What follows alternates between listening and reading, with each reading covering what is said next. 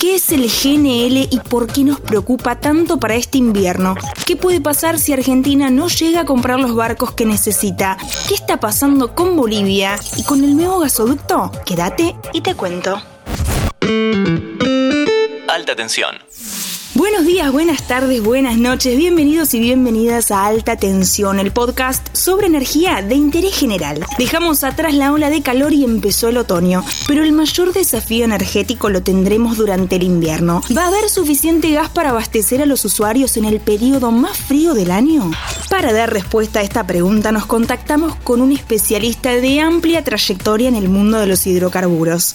Hola Antonella, aquí saluda Juanjo Carvajales, soy abogado, politólogo, docente de la UBA y de José Cepaz y entre 2019 y 2020 fui subsecretario de hidrocarburos de la Nación. Muchas gracias Juan, vamos a arrancar por el principio. ¿Qué es el GNL? Técnicamente el GNL o gas natural licuado es gas enfriado a menos de 160 grados. Al licuarlo el gas se reduce 600 veces su volumen y permite que sea almacenado y transportado a mercados alejados, es decir, mucho más allá de lo que técnica y económicamente permite un gasoducto. Así es transportado en buques metaneros con instalaciones refrigeradas para mantenerlo líquido y de esta manera llegar a mercados a través del océano. ¿Por qué el GNL es tan importante para Argentina y cuál es el escenario que se pronostica para el invierno? El GNL es importante para nuestro país porque recordemos que tenemos una matriz energética ampliamente dominada por el gas natural, tanto en el nivel de generación primaria de energía como de generación eléctrica en la matriz eléctrica. En ambos casos está alrededor del 60%.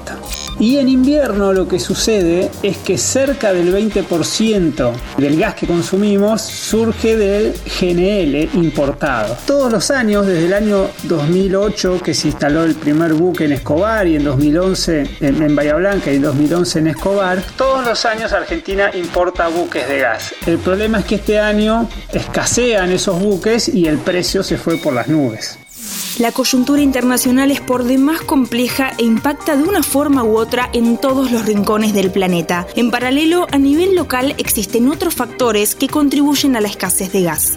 Nuestro país está atravesando por una coyuntura muy crítica debido a cuatro factores. Uno externo, que es la guerra y los altos precios, y tres internos que la producción de gas de vaca muerta que repuntó gracias al plan Gasar encontró un límite en la capacidad de transporte, es decir, ahí falta un gasoducto. Y otros dos problemas son la sequía de los recursos hídricos y por otro lado la situación de Bolivia que está entregando menos gas del que tiene comprometido por un contrato que dura hasta 2026. Ahí hay una negociación en curso. Lo que se ve por las noticias es que Bolivia prefiere venderle el gas a Brasil porque lo vende a precios internacionales.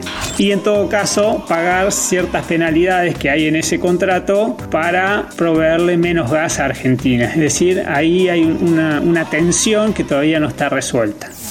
En febrero del 2022, después de mucha espera, el presidente de la Nación, Alberto Fernández, firmó un decreto para autorizar la construcción de un gasoducto que va desde Neuquén hasta la provincia de Buenos Aires, con el objetivo de ampliar la capacidad de evacuación del gas de vaca muerta, que ya está en una suerte de cuello de botella. En otras palabras, las empresas podrían incrementar la producción de gas, pero no tienen cómo sacarlo, y esto genera mucha impaciencia. ¿El gasoducto estará listo para el 2023? Secretaría de Energía ha anunciado que estará para el invierno 2023, pero si ello no sucede, porque siempre hay contratiempos, hay que buscar algún plan B. En el corto plazo es importar GNL y más gasoil. Esto va a estresar todo el sistema de transporte. Por otro lado, las cuentas fiscales porque se paga en dólares. No hay otra alternativa más que reducir sino el consumo o la provisión a industrias y al sector eléctrico cual este, no, no estaremos viendo una situación agradable en este invierno y tal vez en el que siga. El escenario es súper complejo y como acabas de escuchar, tenemos para rato. Desde alta tensión procuraremos mantenerte informado. Muchas gracias Juanjo, yo soy Antonella Liborio y te espero en el próximo capítulo. Antes de deslizar para continuar con tus podcasts favoritos, seguí a Interés General en nuestro perfil de Spotify.